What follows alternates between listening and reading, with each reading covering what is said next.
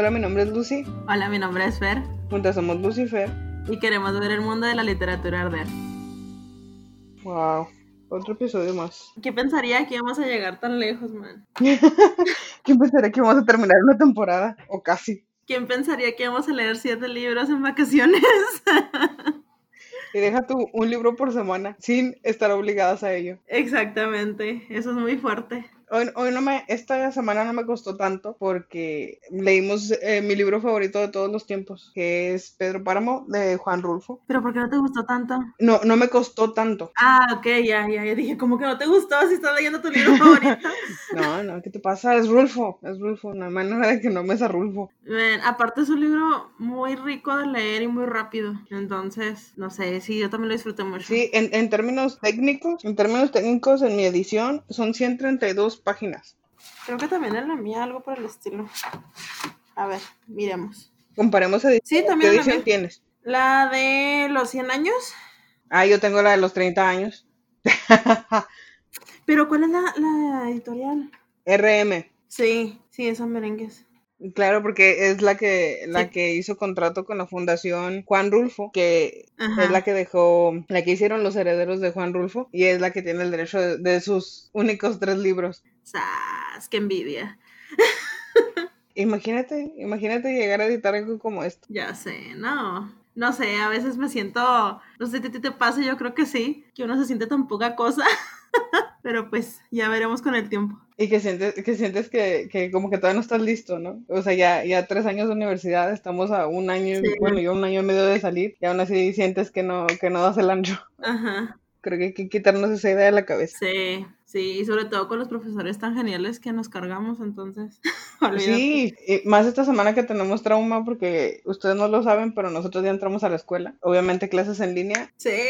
Hay, hay un par de nuevos profesores que están impactantes, otro par de profesores antiguos que, Dios santo, y pues sí, uno se siente chiquito. Sí, la verdad que sí. Pero bueno, démosle, démosle de lleno a esto. Entremos. Sí, por favor, lo Como decimos los mexicanos, a lo que te truje chencha. ¿Quién sabe quién será chencha? Pero sí. Oye, pues vamos a leer, bueno, ya leímos un libro mexicano, vamos a incorporar frases mexicanas. Oye, sí, tienes sí esto va a ser de, de, frases mexicanas. Este capítulo vamos a, a, soltarles todos nuestros refranes, porque tenemos un montón. Las abuelitas saben mucho de eso. Este, si tienen abuelitas, pongan a su abuelita a escuchar nuestro podcast, porque hoy vamos a soltar refranes duro y macizo. ¡Sas! Mi celular se acabó de un fregazo. Sí, lo escuchamos todos que murió. ¿Otra vez? Sí. A ver si prende. Sí, sí prende. ¡Ah! Soy pobre, no tengo para otro celular. Y no tenemos ni para libros que tenemos que comprar libros. Dale con Juan Rulfo, a quien amo con locura. Bueno, Juan Rulfo, el hermosísimo Juan Rulfo, nació un 16 de mayo de 1917. Pues ya obviamente fue novelista, cuentista, fotógrafo y editor. Qué envidia. Sí, yo ahí tengo algo que decir. Este, yo, yo ya te lo conté a ti. No voy a decir el apellido porque para empezar te ves como tonta cuando lo menciono. Pero, pero yo ya te he dicho que tuve un familiar que conoció a Juan Rulfo, al cual yo envidio. Bueno, envidiaba porque ya murió. Y que tenía fotos de Juan Rulfo y con Juan Rulfo. Sí, Y, y, en serio que yo no, yo no quisiera en herencia nada más que alguna de las fotos que tenía él con Juan Rulfo. Esa, esa era una cosa impresionante y genial. Sí que tristemente no pude adquirir de ninguna manera, pero, pero hubiera, sido, hubiera sido genial, hubiera sido una joya. Imagínate traer una foto de Juan Rulfo, la pondría como separador de Pedro Parmo, de hecho. Sí. Bueno, sigue, perdón. Eh, aparte de ser conocido por la novela de la que hoy vamos a hablar, de Pedro Páramo, también es muy conocido por su volumen de cuentos El Llano en Llamas, que ¿sí lo has leído tú? Sí, de hecho, tengo la edición que va en el box set de, tu edición de Pedro Páramo. porque se supone que tu edición de Pedro Páramo es de color como crema o blanco. Sí. Y luego el llano en llamas que es verde. Es verde, ajá. Sí, y el de las cartas que es rojo, que se supone que es un box set que forma la bandera de México, verde, blanco y rojo. Ah, ok. Este, yo tristemente nada más tengo esa, ese libro en esa edición, pero sí, sí, sí. Bueno, yo nada más he leído uno que otro cuento, pero la verdad, mis respetos para la escritura de, este hombre. Bueno, siguiendo. Cuando él tenía muy poca edad, sus padres murieron y por eso, por esa razón, pues tuvo que irse a vivir a un internado en Guadalajara. En ese lugar conoció la biblioteca literaria de un cura y fue así como se interesó por el mundo literario. Después de eso estudió la Facultad de Filosofía y Letras y se convirtió en un conocedor de la literatura histórica. Pues básicamente eso, esa es toda su formación, pero después de que escribió su libro, su famosa novela, como ya mencioné, Pedro Páramo, Rulfo se acerca al cine como escritor y fotógrafo. Y después de Pedro Páramo, que yo tenía una confusión porque yo pensaba que después de, este, de esta novela no había escrito otra cosa, pues resulta que sí, escribió otra novela, El Gallo de Oro, y después de esta comienza en el mundo de los cortometrajes. Sí, que, que después del Gallo de Oro es cuando se supone que paró. Sí, fíjate que yo pensaba que había parado con Pedro Páramo. No sé por qué mi cerebro hizo esa hilación tan extraña, pero pues sí. Supongo que porque la consideramos como su obra maestra, entonces uno piensa, ¿no? Pues después de eso ya no pudo venir nada mejor, entonces paró ahí. Sí. Pero no, sí, es, es como esta cuestión mítica que existe alrededor de, de, Juan Rulfo. Sí, bueno, pues resulta que había otra novela de la que yo no estaba enterada. Y las últimas dos décadas de su vida se dedicó a, al Instituto Nacional Indigenista, en donde editó una de las colecciones más importantes de antropología contemporánea y antigua de México. Así de fuerte. Y pues ya falleció el 7 de enero de 1986 y fue aquí, cuando ya murió, que su prestigio como escritor comenzó a aumentar. Qué raro, ¿no? Y pues ahora es uno de los autores mexicanos más leídos, tanto en México como en el extranjero. Wow, fíjate que estuve leyendo y investigué, bueno, de las notas que vi, decía que Pedro Páramo era uno de los libros más traducidos de México, o sea, que haya salido de México, que se tradujeron a más idiomas, lo cual es, es, muy impresionante porque estamos acostumbrados a que lo que se hace en México y tiene éxito se queda en México. Y pues creo que es, es, un gran mérito para, para Juan Rulfo. Lo que sí es que me recuerda las, las clases, creo que fue de lingüística, en el que decían, bueno, ¿y cómo traduces el, el burrito? Sí. El burrito de, de, alimento, cómo lo traduces a otro idioma. Entonces uno, uno se queda pensando, sobre todo lo que nosotros conocemos como arcaísmos. Sí, e, es lo que te iba a decir. Hay una expresión que se repite varias veces. Eh, dice, ahí lo haiga. O sea, ¿cómo traduces eso al inglés o a cualquier otro idioma? O sea, ah, claro, eso nada más es mexicano, pues. Sí, no, no hay manera de traducir ese tipo de cosas. O el payá, me parece que en, en Pedro Páramo no lo tiene, pero en El Llano en Llamas, en algunos de sus cuentos, sí tiene esas expresiones contraídas que, que, se usan en los pueblos de aquí. E incluso las usamos nosotros en la ciudad. Sí. Entonces sí, sí te quedas pensando, bueno, ¿y cómo se traduce eso al inglés, al alemán, al francés? Yo, bueno, todo el francés podría tener como una idea de qué contracción harían ellos, pero en, en, las, en las lenguas germánicas no tengo ni mínima idea de cómo rayos pueden traducir algo como eso. Sí, ¿no? Y, bueno, ya te decía que a mí me resulta sencilla eh, la lectura de, de, Pedro Páramo, ¿no? Pero también yo creo que es por esas expresiones con las que también ya estamos familiarizadas. Pero, por ejemplo, hay un libro que se supone que lo debimos haber leído ya, que no lo hemos leído, el de Tres Tristes Tigres, en donde vienen muchos modismos cubanos que no entendemos y que se nos hace muy complicado. Entonces me imagino a, a otras personas, ¿no? De pues de otros países que se ponen a leer los modismos mexicanos y se quedan así como de ¿what? De otros países intentando. Ajá. Sí, totalmente. Pues sí. Es mi turno de contarles de qué va la historia de Pedro Páramo para aquellas personas que no lo han leído. Que yo quiero preguntarles de qué planeta vienen que no han leído Pedro Páramo. Pero bueno.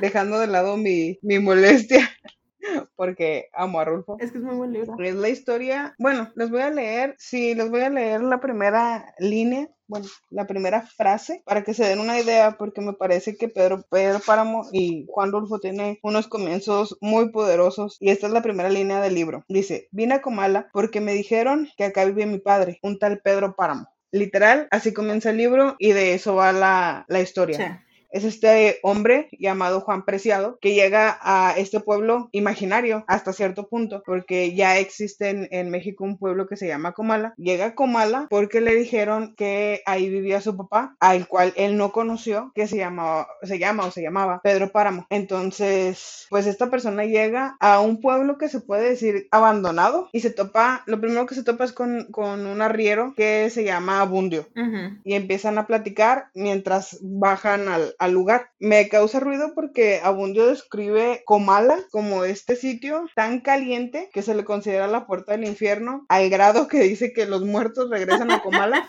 por su cobija, porque en el infierno tienen frío. Es, es una cosa gloriosa. Sí.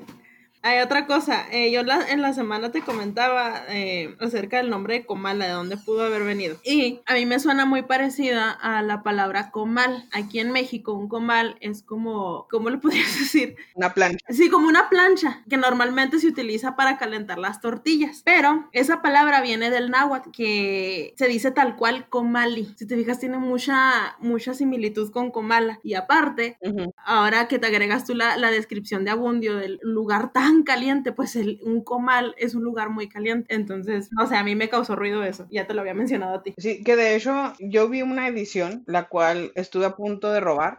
Pobre de, nuestro profe de, de, latín de los primeros semestres, que también fue nuestro profesor, nuestro profesor de Biblia. Ajá. Yo quería robarle esa edición, te lo juro, porque era muy genial. Estaba con notas, notas a mano, no a pie de página ni comentada ni nada por el estilo, notas a mano de un autor, no recuerdo qué autor en específico, pero es un autor de la ciudad donde nosotras nacimos y crecimos. Y es muy interesante porque eh, esa fue la primera nota que vi. Él decía que Comala era una contracción de Isa del Sur, supongo, de la palabra cosa mala. Entonces, él le daba esa connotación como de terror al pueblo desde el inicio. ¿A, qué viene esto? A que conforme va avanzando la historia, Juan Preciado se va topando con otras personas, pese a que Abundio desde el inicio le dice que en Comala ya no vive nadie. Entonces, genera este ambiente de cierto terror, de pues duda, preocupación y consternación de si se está volviendo loco, si tiene alucinaciones o si hay fantasmas en el pueblo. Entonces, bueno, hasta ahí se los voy a dejar porque ya hablarles de lo que sigue después es darles el spoiler de la edad del libro. Es que tienen que leerlo de verdad. Al principio causa mucha confusión porque en realidad no sabes bien de lo que te está hablando, pero después de determinado punto es genial porque el lector va hilando las, las historias que te van contando en el libro y todo cobra sentido. es como un en la cabeza. No, que encima no es fortuito. Bueno, mucha gente está este, este chiste literario de que, de que Juan Rulfo se cayó y mezcló todas las hojas de la novela. Y, y, así lo mandó a la editorial. No, de hecho no. En este estudio ridículamente largo, que ya me regañaron el dedo de una maestra, de hecho, por hacer cosas ridículamente largas. eh, justamente hoy. sí, justamente hoy. En, en, este ensayo ridículamente largo que hice respecto a Pedro Páramo, encontré un patrón. No es necesariamente que haya sido de forma fortuita. Cada uno de los personajes lleva una introducción porque tiene un, un porqué, valga la redundancia, en el libro. Así, a grandes rasgos, puedo decir que es el, la presentación del personaje y luego hacen un retroceso, un flashback o lo que nosotros conocemos en, en la jerga literaria como una, una análisis a la manera en la que tal o cual persona murió. ¿sí? O sea, entonces es primero la presentación con Juan Preciado y luego este flashback. Sí. Entonces lleva una secuencia, no es, no es así como que, ah, pues de verdad se tropezó, se cayó Juan Rulfo y, dijo, no, pues así mero, mezclalos todos y sobres, mándalo, mándalo a la editorial. No, no, no, así una secuencia. Y es este tiempo fragmentado, tiempo quebrado, Sí. Lo que hace que, que, al principio de la novela, hasta determinado punto, que es donde toma el giro, no sorpresivo, pero ese giro que te hace comprender todo, la primera lectura es un poco complicada. Sí. Incluso un poco sin sentido. Sí, la verdad, sí.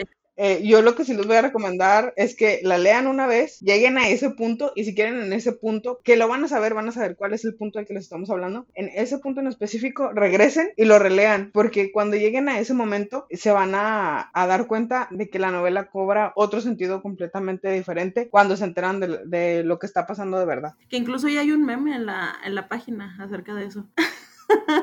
¿Nuestro? Sí, vine a Comala porque me dijeron que cayó yo mi padre. Tres horitos después, ¡zas! sí, claro. Y es, es, sobre el punto en el que les estamos hablando, sobre el momento en el que les estamos hablando. Si quieren enterarse del spoiler, vayan a la página. Sí, claro. De hecho, también de eso te quería hablar, de la estructura. Eh, ya, ya hablas tú como de un tiempo quebrado, ¿no? A mí me pareció eh, la, no, la novela como con el estilo contrapuntístico, o sea, la novela de contrapunto. ¿Qué es la novela de contrapunto? Es una técnica narrativa eh, es una técnica muy dinámica. ¿Por qué? Porque como, como dijo Lucy, presenta los tiempos de manera simultánea. Pero algo muy interesante es que también los personajes, los personajes entran simultáneamente y los lugares. Entonces el lector no está prevenido de esos cambios y es lo que causa la confusión. Sí, totalmente, totalmente. Y es un, es un, como tú lo dices, le da el dinamismo a la novela y hace que, que uno esté pegado a la novela, pese a que al principio no le entiendes mucho, estás como aferrado a la idea de en algún momento lo voy a entender, en algún momento lo voy a entender y le sigues. Sí, sí, es totalmente lo, lo que, te, lo que hace que te intereses por, por el libro. Aparte que, bueno, no sé tú qué opines, pero yo creo que si el libro estuviera, digámoslo, ordenado, entre comillas, ¿verdad? Porque obviamente está, está ordenado de esa manera a propósito, pero si estuviera, ¿cómo decirlo? Temporalmente ordenado. Sí, si fuera lineal. Ajá, exactamente. Si fuera lineal, a lo mejor la historia sería un poco medio aburrida. No sé qué opinas tú. No sería un poco medio aburrida, sería muy, muy aburrida. Sería, sería como estar leyendo a Edgar Allan Poe, pero mexicano. Es que sí, francamente, franca y tristemente, así sería. Sería como un intento de Edgar Allan Poe, pero mexicano, que no sabe si es misterio, terror, detectivesco o cosas por el estilo. Y pues no, o sea, todo, todo, de hecho, todo, eh, la primicia de Pedro Páramo está en este tiempo que se puede llamar fragmentado o como tú lo dices, de contrapunto. Entonces, es eh, ahí en eso principalmente se basa, se basa la historia. Le quitas eso y tiras, tiras toda la novela. Sí, aparte que también yo creo que se divide en dos partes, eh, la historia de Pedro Páramo y Juan Preciado. Sí. Bueno, yo he escuchado a algunos que dicen que no tiene una división como tal, pero a mí sí me lo parece, porque cuando terminas de leer el libro te das cuenta que no queda ningún cabo suelto. No queda ningún cabo suelto y fíjate que sí, como, como tú lo, lo dijiste, sí están estas dos vertientes de, de, Pedro Páramo, que la mayoría se maneja, ¿cómo lo diré? Como en ecos. A mí me parece que son ecos. Sí. Entonces, e, estos ecos son los que cuentan, porque hay espacios en los que aparece Pedro Páramo tal cual, sobre todo los de la infancia, pero en ningún momento, no, no, no estoy completamente segura, pero no lo, no lo cuenta él en primera persona. No. Y, y esa es otra característica que me gustó mucho del libro. Las personas de los tiempos verbales cambian. Por ejemplo, hay momentos en los que Juan Preciado está hablando en primera persona del presente y luego habla en primera persona del pasado y luego están estas cuestiones de Pedro Páramo que están en tercera persona o que puede ser que alguien está hablando sobre algo que ocurrió con Pedro Páramo. Entonces ya está este narrador testigo y es, es, es muy versátil, cambia, cambia. Estos, bueno, no son capítulos, son como fragmentos o espacios de, de recuerdos. Entonces cada espacio de recuerdo tiene un narrador dependiendo de el momento, el lugar y de quién se está hablando. Y es, es algo que, que, también gusta mucho y que también pueden, cuando lean la novela o, o, o si ya la leyeron, pueden, pueden identificarlo. Eh, los, las, los espacios de Juan Preciado eh, siempre o casi siempre en primera persona. El tiempo puede variar un poco, pero, pero sí están este, en primera persona. Los de Pedro Páramo siempre van a estar en tercera o eh,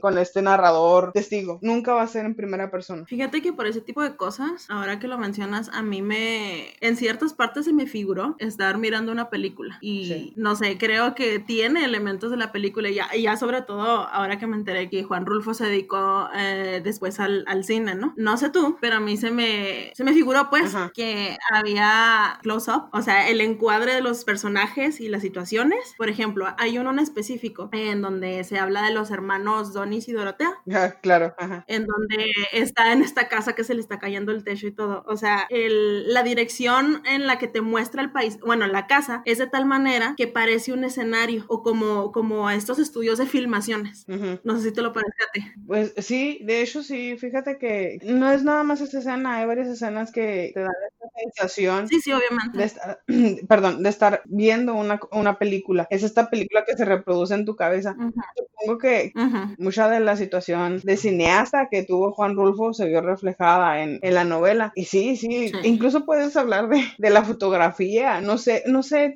una manera de, de, de expresarse que yo creo que bien llevada al cine sí. podría ser una gran película incluso en Hollywood, así tal cual. Man, es que también a mí, a mí se me figuró que había como efecto de cámara lenta, sobre todo cuando eh, describían los rostros de las personas cuando les daban la noticia de que tal persona había muerto, cosas por el estilo. O sea, se me figuraba esta, este efecto con la cámara, este acercamiento hacia el rostro. de novela mexicana, no sé. así, dramatiquísimo. Sí, con la mano sí. en la frente y todo. Tal cual, sí. E, eso sirve para un meme también. con esta mujer que así. Sí. sí es cierto. Cuando, Miguel Páramo, que Miguel Páramo es el hijo favorito, por decirlo de alguna manera, de Pedro Páramo. Cuando Miguel Páramo llega con, ah, con esta, no es Dolores, con esta Damina, eh, sí, me parece que es Damina, y, y le, que porque le dice que está ah, muerto, y porque la mujer escucha fantasmas, es, es, una cosa genial. Y que le, que le dice que iba en el caballo que de repente se le borró todo, que le dice que quizás está loco, dice, dice a Miguel, y esta, esta mujer le dice, no, no estás loco, estás muerto. Eh, eso también es, es, una cuestión muy, muy dramática, y lo, incluso los diálogos son como muy estudiados, no, no sé, no hay nada, no hay algo que el autor hubiera dejado al azar. Todos los diálogos son como muy específicos, como que no puso letras de más, pero tampoco puso letras de menos dentro de su novela. Y aparte la descripción de Comala, o sea, esta, esta descripción de todo quieto, todo tranquilo, solo, igual con esta ilusión de cámara lenta, o sea, este tiempo, no tiempo, no sé, está, te digo, se me figuró estar mirando una película. Sí, sí, ah, ya, ya, ya me acordé cómo se llama la señora, se llama Edubige, sí. Edubige. Porque su, su, su hermana es, es Damina. Sí, eh, entonces, Doña Eduviges es la, que, la que se supone que vio a Miguel Páramo después de su muerte. Eso es un tip que les voy a dejar para que se vayan haciendo la idea de por dónde va esta situación. Que hay algo que me gustó mucho de la novela desde la primera vez que la leí. Eh, uno que vive aquí en, en la frontera, estamos muy acostumbrados a ver la cultura estadounidense como propia encima. Entonces, eh, leer de pronto un libro que refleja tanto de México, pese a que es un lugar inexistente, porque en aquel entonces Comala no existía. Me parece que hay una ciudad que se llama Comala, como para el, sí, como para el estado de Guerrero, Morelia, no sé, no sé, por allá. Sí, como por Michoacán, por, bueno, por aquellos lugares. Pero, pero en aquel entonces no, no existía como tal esta, este lugar llamado Comala. Entonces, te da mucho como, como esta situación de México. Y eso es algo que se ve en todos sus libros, en los cuentos de Llano en Llamas también está esta cuestión desértica, pero no es una cuestión cuestión desértica como acá en el norte que ves llano para todos lados o ves dunas, que para los que no saben lo que son las dunas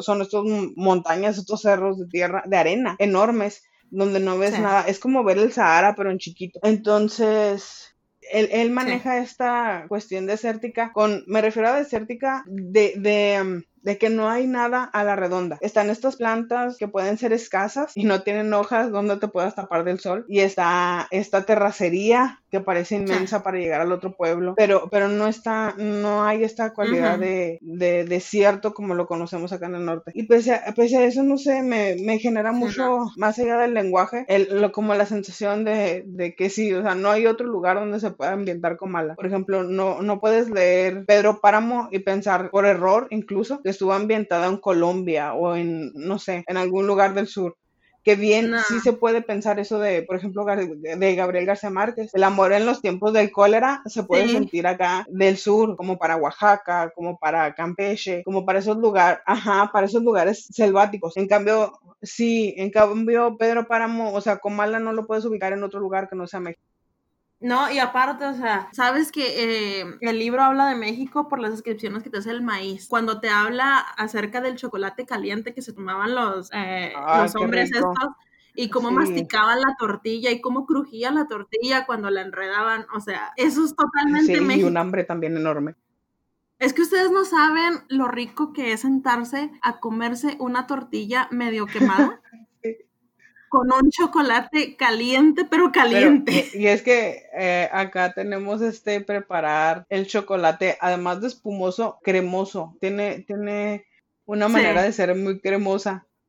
Que no, bueno, eso, eso recuerda a casa, recuerda a infancia, a tu abuelita preparándote el café, el, chocolate, em, las tortillas de la abuelita, no sé, es, es muy de México. También me recordó un poco al libro este, Los ladrones de, de Río Los bandidos. Ya ves que también ahí se hacen muchas... Ah, sí, los bandidos, perdón. Los bandidos de Río Frío. Que se hacen muchas alusiones a la comida y se te antoja un montón. O sea, estás leyendo ese libro y te da un montón de hambre. Y más nosotras mexicanas, eh, leyendo platillos mexicanos, pues olvídense. Te da más hambre. Fíjate que eso es muy raro, porque cualquiera diría, bueno, la cualidad principal por la que recuerda a México es por la mención de la bola. Acá, bueno, a los que no saben, la bola es esta especie de asociación de revolucionarios. En realidad eran simples campesinos que quisieron entrarle a la batalla para ver qué podían sacar económicamente de eso durante la revolución. Y, es, esta mención que, que, hay un par de veces dentro de la novela, mencionan a la bola como tal. Y ahí viene la bola, y era, era este pasar por los pueblos reclutando personas que se unieran a la revolución para poder eh, derrocar al gobierno. Y estoy hablando de la Revolución Mexicana, literalmente. Entonces uno pensaría que es por todas estas menciones de la bola que se centra en México el libro. Y no, son todos estos elementos externos, la comida, el lenguaje, las descripciones, lo que hace que se sienta México en el libro, no tanto la mención histórica de estas cuestiones. De hecho, eso queda muy por debajo y muy en segundo término. También, también las, eh, los verbos que terminan en, doble E, cómo nos apoyamos los mexicanos. Bueno, no, no conozco a personas de, de, otros países, ¿verdad? Pero por lo menos en México es muy normal que estas palabras que terminan con doble E nos apoyemos en una I. Por ejemplo, en voltear. En lugar de decir volteé, decimos volteé. y en el libro aparece tal cual. Yo volteé y le dije, o sea, tal cual, tal eh, cual. Tiene, fíjate que tiene mucho sonido. Yo sé, suena chiste, ¿no? Pero, pero tiene mucho esta vocalización del mexicano. O sea, no, hay, no hay una manera de que, de que uno pierda la idea. Y es, es esta vocalización del mexicano promedio, no de los mexicanos cultos, o sea, no, no, no de las palabras que nosotros podamos decir. Y eso es muy de Juan Rulfo. En el llano en llamas aparece muchísimo, sobre todo los post o el pa' allá y pa' acá. Sí, o sea, ustedes nos escuchan hablando acá un poco más normal, ¿no? Pero en la vida real decimos volví. Más normal. A ver, dime chile chilacao 80 y ve y díselo a, a un chilango. Claro que no, no tenemos acento normal ni de chiste. Bueno, pues. ¿Qué quieres que haga? Nos gana el norte. No, y fíjate que, hay, hay, otra cosa que también me gusta mucho de esta novela, que no sé si ya te lo había mencionado, pero mi, mi, celebración favorita del mundo es, es el Día de Muertos. El Día de Muertos porque acá, acá en México no se celebra para empezar, se celebra en primero. Y sí, o sea, no, no es, una, eh, no es una cuestión triste. Y, y, yo lo he compartido varias veces. Para mí, el Día de Muertos debe de llevar mariachi. Para mí el Día de Muertos debe llevar comida, debe llevar tequila, debe llevar un montón de gente cantando. Lo cual, sí, lo cual, lo cual a mucha gente le parece muy extraño, porque es de, son muertos, como por qué los celebras, como porque estás contento. Bueno, es que nosotros tenemos esta creencia de que, de que las personas vienen, siguen el camino de Cempasúchil hasta el altar que se les hace y conviven con nosotros los vivos un tiempo. Entonces tú les dejas comida para que ellos coman y les dejas agua y les dejas lo que sea que les agrade para que ellos vengan, disfruten y se vayan. Y obviamente al disfrutar lo, compartes, lo, lo compartan contigo. Por eso se les lleva música. Entonces, siento que, que, toda esta idea del muerto viviente o del muerto que regresa con esa vitalidad se, se ve muy, muy plasmada en Pedro Páramo las, los ecos, las voces, todo, todas estas cuestiones que, que le aparecen a, a Juan Preciado, rememoran el Día de Muertos, rememoran los muertos que regresan para, ya sea para contarte la historia, no sé, para ponerte al día, para ponerse al día de lo que te está pasando a ti en la vida, cosas por el estilo. Y esa es otra, eso es otro aspecto que me gusta mucho, muchísimo de esta novela, que más allá de tener muertos, tiene muertos vivientes, y no me refiero a zombies, no, no, no tiene nada que ver con zombies y pues son estos muertos que, hacen que, no sé, que, te agrade la idea de, de morir. pasar, sí, de pasar a mejor vida. Uno se lo plantea.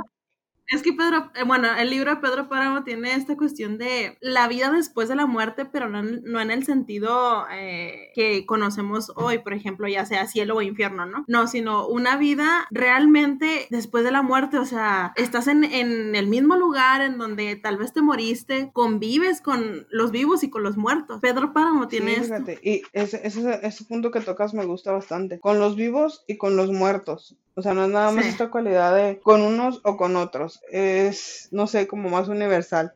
Y sí, sí, Es, esa idea está muy padre. Acá lo conocemos, bueno, o lo conocíamos como el Mitlán. Entonces, este como enorme Mitlán, que es como una especie de inframundo. Ajá. Donde conviven, sí, donde conviven todos, o sea, aquí no hay, no hay clases sociales, no hay círculos del infierno, no hay nada, no, no, no, es, es este, este mitlán generalizado de, ah, sí, llegas y ves a un compa, llegas y ves al otro compa, no sé.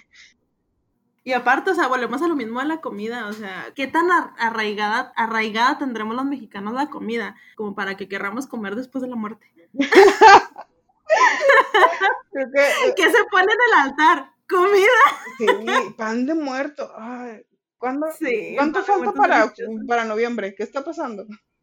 No sé, pero esperemos que. Una vez escuché un meme, algo así de que te quede el consuelo de esta cuarentena, porque cuando termine puedes comer pan de muerto feliz. No, yo, he visto unos más crueles que dicen que, cuando termine la cuarentena ya voy a ver pan de muerto. Lo dice, pero, pero en tu altar. Sí, una cosa bellísima, ya sabes, ¿no? Memes y, la gente cruel. Sí. Oye, hay, otra cosa, no sé si tú también lo notaste, algo de la vanguardia. No sé, bueno, a mí me pareció que había eh, elementos del cubismo. ¿Qué es el cubismo? Eh, pues es una escuela de la vanguardia eh, que se basaba en la, en la técnica pictórica de Pablo Picasso. Entonces, volvemos a, este asunto de, del escenario, ¿no? De, de, la fotografía, entre comillas, que tiene el libro Pedro Páramo. No sé si te parece. ¿En qué lugar en específico viste esta situación del cubismo? Por ejemplo, en... Uh, en, ¿cómo decirlo, man? La, como la fragmentación que tiene la obra, la discontinuidad de las imágenes. Oh, ok. Sí, estoy intentando como relacionarlo, pero siempre que pienso en Picasso se me viene a la mente el Guernica que es este, esta pintura monumental que hizo sobre, sobre las bombas que cayeron en la ciudad española llamada de la misma manera. Y sí, fíjate que, o sea, intenté plasmar Pedro Páramo o la idea de Pedro Páramo, así como con, la, con, con esa perspectiva de Guernica, y creo que ya me dijiste eso y sí, ahora sí entra la imagen completamente. Aparte, también en el cubismo, eh, sobre todo en la literatura, se centra en el individuo y en la psique del individuo. Entonces, dime tú si no es Pedro Páramo en todo su esplendor. Que fíjate que, que, ya que mencionas las vanguardias, espérame un uh eh, no, no es tanto sobre las vanguardias, es más sobre García Márquez, que muchos van a decir, bueno, otra vez con García Márquez. Sí, volvemos mucho a García Márquez porque Pedro Páramo llegó antes, sí, me parece que antes, ¿no? Del realismo mágico que, que García Márquez manejó en, en 100 años de soledad. Entonces, es como un precedente de, no, no digo que lo sea tal cual, no digo que, que, Márquez haya leído, haya leído Pedro Páramo y dijera, ¿sabes qué? Sobre, basado en esto voy a escribir yo mi propia novela. No, no, no, no. A lo que me refiero es a que están estos pequeños guiños que pueden parecer a veces señales respecto a eso, respecto a la idea de, que se, de que se, de que se tuvo, se tuvo como noción Pedro Páramo para poder realizar eh, 100 años de soledad, no como base, obviamente. Sobre todo, sobre todo por Comala. Sí, que de hecho es, la manera en la que comienza Cien años de soledad, que dice algo de, de, de, Aureliano Buendía frente al, al pabellón de fusilamiento. Ajá muchos, años después, frente al, al, pelotón de fusilamiento, el coronel Aureliano Buendía ah, habría de recordar aquella tarde remota en que su padre y cosas por el estilo. Entonces, hay varios teóricos. Sí, tienes toda la razón. Es que empieza fuerte. Sí, hay varios teóricos que relacionan esa idea, que dicen que muy probablemente pudo haber pasado esa situación, de que, de que basado en, en Pedro Páramo existiera la posibilidad de que García Márquez escribiera esa primera línea sobre, sobre su novela. habría que, ver. Ajá, sí, no, Habría, habría que ver, habría que ver hasta qué grado o hasta qué punto esto puede ser en serio real. Fíjate que yo no había mirado eso, pero sí tienes toda la razón, porque sí, como comienzan los, los dos libros, o sea, obviamente no es lo mismo tal cual, ¿verdad? Pero, pero sí como que, como que sí tienen elementos compartidos. Sobre todo, como ya decía, por lo fuerte que comienzan los libros.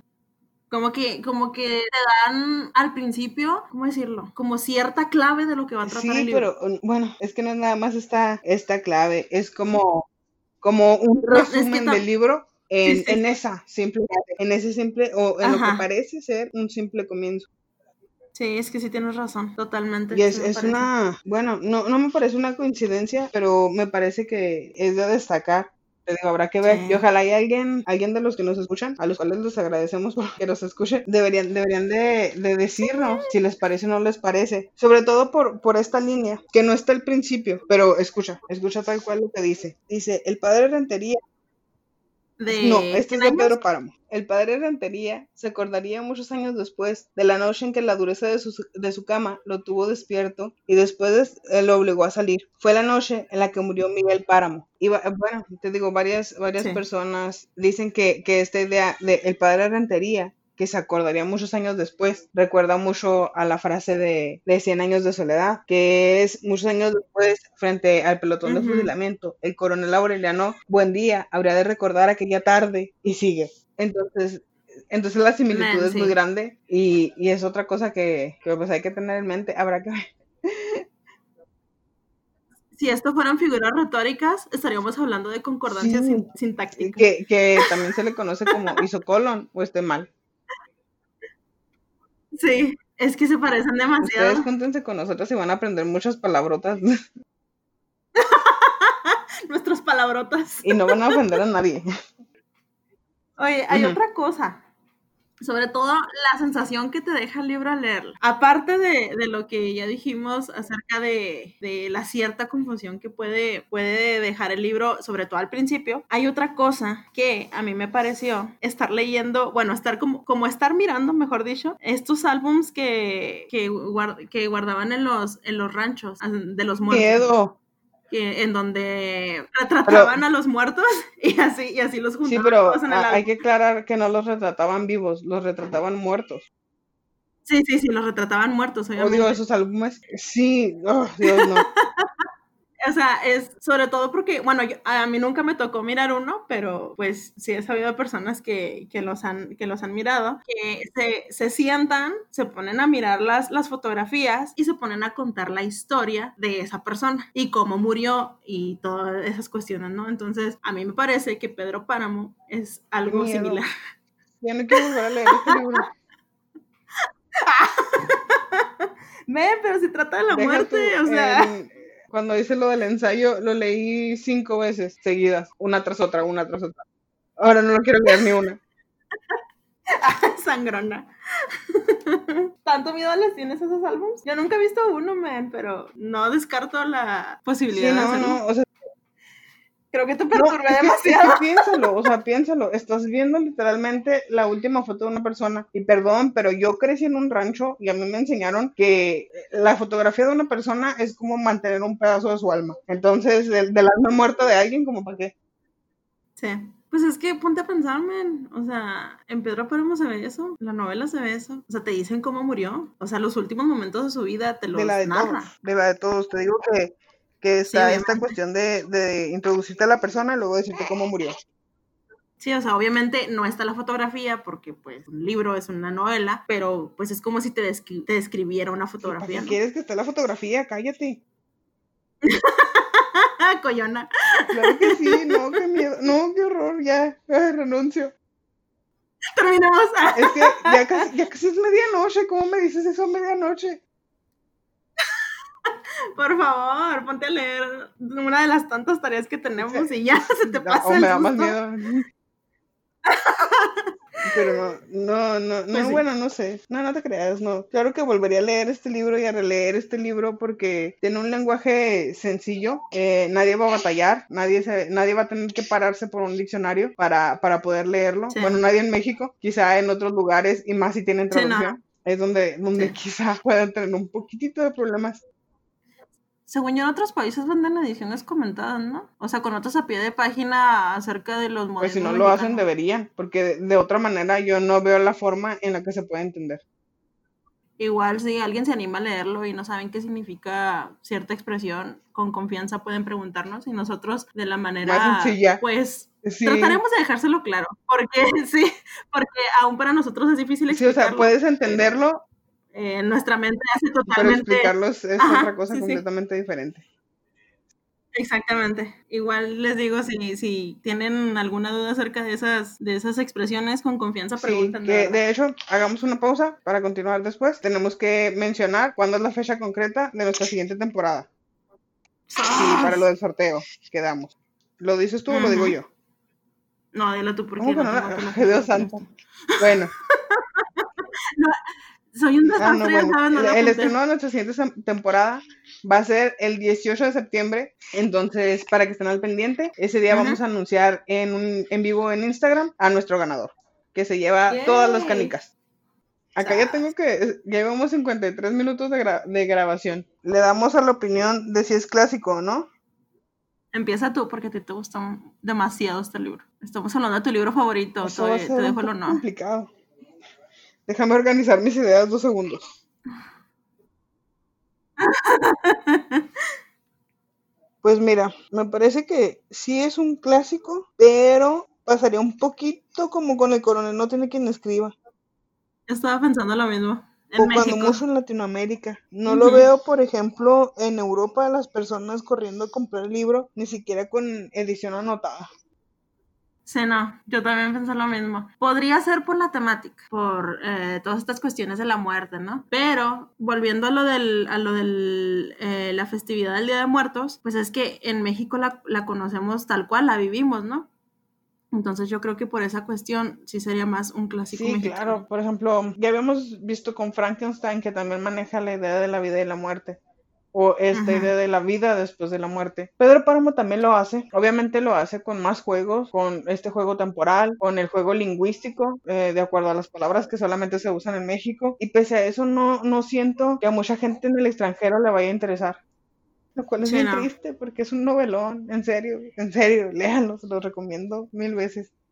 No, es que de verdad es una muy buena novela. Yo la conocí hasta que, hasta que entré a la, a la carrera y cuando la leí sí me quedé con la boca abierta. Pero vuelvo a lo mismo, sobre todo por, porque conozco lenguajes, es, o sea, vivo en México, conozco las costumbres, entonces me hace más sentido. Que ¿no? de hecho es muy gracioso. Yo leí este libro cuando tenía 14 años, lo leí en la secundaria, sí, como 14 años.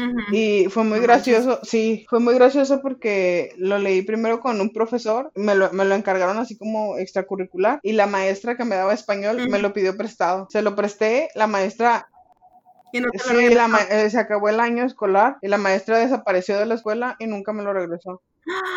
Eso es Yo sé que era una maldad. maestra. Te pasa muy seguido con los libros Sí, porque sí, creo que soy demasiado amable. Qué raro.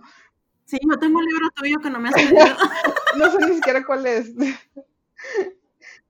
Ah, perfume. sí es cierto. Y luego, deja tú, el, el siguiente año, que el siguiente verano, yo estaba, esta- lo volví a comprar. Y estaba yo Ajá. leyendo ese libro y llegó una persona y me distrajo y en dos segundos el libro desapareció. Y ahí se fue mi segundo libro de Pedro Páramo. Sí, entonces hice el esfuerzo de juntar. Que la feria del libro que eh, hice, hice el esfuerzo por volver a juntar el dinero para comprar un tercer libro y ese tercer libro se me perdió en un viaje, en- lo dejé en el camión, en el asiento del camión y adiós tercer libro. Sí, y fue muy gracioso porque ya no, no tuve la oportunidad y no recordé, creo que ya estaba como harta de, de leer el inicio 15 veces y nada más no pasar de, de la página 30. Me harté del libro y cuando terminé la preparatoria, lo, lo encontré así como de pasada. Y dije, ah, lo voy a comprar porque estaba muy barato, estaba como en 60 pesos. Y lo compré y lo leí completo y Ujú. me encantó. Y desde entonces se rompió la maldición de estar perdiendo libros de Pedro Páramo y lo amé con locura. Es que cualquiera que se dice ser mexicano tiene que leer Pedro Totalmente, Páramo, totalmente, sí. de verdad. Si no, si no han leído Pedro Páramo y son mexicanos, pierden su nacionalidad mexicana por completo. Oye, qué bueno que es por eso y no por no comer elotes, porque si no yo sería de otro país. Yo amo A los mí no me elotes. gustan los elotes de ninguna manera. O sea, no me gustan en mazorca, no me gustan en esquite, que les dicen aquí que son eh, en grano. No, no, yo no, yo no puedo con ellos. Lo siento mucho. Ay, yo los amo. De hecho, ahorita se me Sí, ven, ven lo que les decimos de los mexicanos en la comida. Perdón, estamos acá grabando y nosotros hablamos de comida. Mexicanos la comida y la comida picosa, o sea, con chile, sin albur. que hablando del albur, también el libro ¿Ah, trae sí? albur. O no sé si soy yo que miro el albur por todas Creo que, partes. creo que eres tú, yo no vi albures. No, yo sí miré uno que otro albur, sobre todo, ay, en una parte, pero déjame me acuerdo, que le dicen que como, no me acuerdo quién le dice a quién, porque yo tengo un problema para aprenderme los nombres de los personajes, que cómo le hace los huevos, y dice, pues, si te estoy hablando bien, O sea, eso es un Fue- albur. fueron los hermanos, cuando está con los hermanos, ¿no? Sí. Sí. Sí, sí. Eso es un albur. Pues, si no es albur mínimo, es un doble sentido infantiloso, medio infantil, pero sí, sí es como tirándole al albur mexicano. Sí, la verdad. Aquí la pausa dramática para las recomendaciones. ¿Lo recomiendas o no lo recomiendas? Sí lo recomiendo. ¿Qué edad? Eso es lo que se me complica porque yo creo que en México los cualquier adolescente de la adolescencia hacia arriba lo puede entender. Sí, y fíjate que, que, yo, yo, bueno, al menos yo sí, sí se lo recomendaría. Vuelvo a los docentes porque creo que en los docentes está la posibilidad de que a un muchacho o a un niño le guste o no la lectura. Entonces, si ustedes son profesores, los que nos están escuchando, yo creo que sí se lo pueden dar a leer a un muchacho de 15 años. 15 años porque hay unas escenas ligeramente fuertes, en el sentido, en el sentido un tanto sexual. Entonces, sí, no, a muchachitos de 12, 13 años no se los daría a leer por esas escenas. Pero fuera de eso, de 15 para arriba, creo que está bastante bien. Creo que tiene un lenguaje entendible y si bien al inicio sus alumnos se van a desesperar, creo que, creo que cuando lleguen al, punto central del libro donde cobra el giro que hace que todo caiga sobre, sobre el lugar donde tiene que caer, les va a encantar. Les prometo que les va a encantar. Yo lo recomendaría, si, si planean dárselo a leer a muchachos, que fuera una lectura conjunta para que, que, no tuvieran este de una confusión personal y en solitario que hubiera esta, este feedback, ya sea de los otros alumnos, del que entendieron los otros alumnos o de ustedes como profesores. Sí, y a personas que no sean de México, si quieren conocer más de la cultura mexicana, yo creo que este es un muy buen libro para empezar. Eh, a lo mejor no para empezar a que sea la primera lectura mexicana que, que, hagan, pero sí para ir informándose un poco más acerca de pues lo que es México. Es bastante sencillo para nosotras ubicar las cosas con, esta novela. Es una novela sencilla de leer, es una novela recomendable para todos, es una novela que personalmente nos gusta por todas estas cuestiones que ya mencionamos, por las, las personas mezcladas, los, las voces, no solamente de, de, los ecos, como yo los menciono, sino las voces eh, narrativas, la primera persona que se mezcla con la tercera persona, que se mezcla con este narrador testigo, y así sucesivamente. Entonces tiene muchos juegos, no solamente del lenguaje, sino, y no solamente temporales, que ya lo habíamos dicho, creo que en el primer capítulo con Rayuela, hablamos del dispositivo, hablamos de la manera en la que está dispuesto el, texto como un, un, conjunto. Está acomodado. Sí, entonces, ¿cómo está acomodado? Pues su dispositivo es esta cuestión aparentemente fragmentada, porque ya lo dije, no está fragmentado, lleva un orden hasta cierto grado. Y, y sí, yo también diría que, que, Rulfo lo dispuso de esta manera, dividido en dos. La parte de Juan Preciado, sí, y la parte de Pedro Páramo, que la parte de Pedro Páramo viene por estos ecos, estos recuerdos que le llegan a su hijo de determinada manera, que obviamente viene en el spoiler. ¿Quieren saber cómo le llega a su hijo y por qué le llega Juan Preciado? Lean la novela. No hay más. ¡Chan, chan, chan! Y pues es un novelón que, que, los va, primero que nada los va a entretener, segundo los va a tener al filo del, del, asiento todo el tiempo porque van a querer saber, bueno, ¿y qué pasó? Es que podríamos decir tantas cosas, el punto aquí es que no les podemos spoilear porque tienen que descubrirlo ustedes, tienen que descubrirlo ustedes, porque si no la lectura del libro perdería, se perdería el sentido, ¿no? Entonces, o sea, yo, yo les podría dar, decir tantas cosas acerca de, pues, de este spoiler, pero volvemos a lo mismo, no podemos. Sí, bueno, de poder sí podemos, pero quizá no se debe porque es quitarle a la novela el meollo del asunto le estás quitando la primicia por la que vendió Pedro Páramo tantas copias y por la que sigue vendiendo tantas copias. Sí, sí. Lo siento mucho por, por los, las personas que nos siguen. De hecho, ya, tuve, ya tuvimos un comentario, no sé si tú también lo viste, porque compartimos obviamente las plataformas y a veces ambas vemos los comentarios, a veces nada más una los ve. donde, donde nos reclamaron eh, estas personas que también tienen un podcast, pero ellos tienen de unas cuestiones más filosóficas y nos dicen, es que a mí sí me gustan los spoilers. Y pues sí, yo sé que les gustan los spoilers, pero no a todos les gustan los spoilers. Entonces tenemos que mantenerlo ligeramente neutral para que todos tengan algo y todos se lleven algo al final del día. Sí, ¿no? Y regresamos, o sea, es que este spoiler no solamente es por no dar el spoiler, sino por esta cuestión, va a perder mucho de su encanto. Y miren que tiene encanto. Si algo le sobra a Pedro Páramo, es encanto. Sí. Lean a Rulfo. Lean a Rulfo. Sí, también sus cuentos son gloriosos. Recomendadísimo El Llano en Llamas. para dejarlos un, un, poquito con la incógnita sobre las lecturas que vamos a hacer para la siguiente temporada, hay una en específico que me recuerdo también un poco a Pedro Páramo. Es el libro Oh, sí, de Bruno Traven. Glorioso también. Sí, sí. Entonces, llevo, no es tal cual, pero sí lleva algo de, eh, de este libro y, volvemos a lo mismo, o sea, al lenguaje, a, a todas estas cuestiones que, que, hablamos aquí, también se pueden mirar en Macario, en Macario. Y también es un libro muy sencillo y muy recomendable. Muy corto. Sí, y yo creo que es el, bueno, ya, ya mejor ni hablo. Así que yo voy a dar el, spoiler de la anécdota para, para Macario. Eh, yo lo leí, yo, bueno, de la universidad a mi casa, antes, cuando iba en transporte público, hacía dos horas de camino. Sí, tú, tú, lo sabes porque a veces tú me acercabas al, al, transporte público. Para que nada más hicieras una hora y media. Sí, para que nada más hiciera una hora y media en lugar de dos horas. El asunto fue que leí Macario completo, completo de inicio a fin, en el transporte público. Así, tal cual. En dos horas yo leí Macario. Por lo general siempre me quedaba dormida y a veces me pasaba de mi casa. Pero ese día no, ese día me, me quedé tan, tan enganchada a Macario que lo leí y lo terminé. Oye, pues, pues mi mamá, mi mamá. También, pues, su mamá o sea, no es una persona que lea demasiado, o sea, sí lee, pero no, no, no lee demasiadas novelas, pues, y a veces me cuesta, me cuesta trabajo hacer que lea algo, y ese libro de verdad lo agarró y le dije, mira, lee, nada más el principio para que veas que está muy padre, pues se lo aventó todo, le hablábamos y le hablábamos y no nos hacía caso porque estaba enganchada leyendo el libro. Así que ya saben, vayan consiguiendo Macario, que es un libro bastante complicado de conseguir, por cierto. A mí, a mí para mi fortuna me lo regaló Fer en mi ah. cumpleaños. ¿Fue en este cumpleaños o en el anterior? Ya ni me acuerdo. En el, anterior. Sí, en el anterior, tienes razón. Este cumpleaños lo pasé en cuarentena, tienes razón. Sí, Oye, a, cómo va la situación también, yo lo voy a pasar en cuarentena. Todos los cumpleaños de todo el mundo vamos a hacer en cuarentena. Está bien. Pero. De todos modos iba a ser lo mismo, o sea, quedarme en mi casa mirando Netflix. ya sé.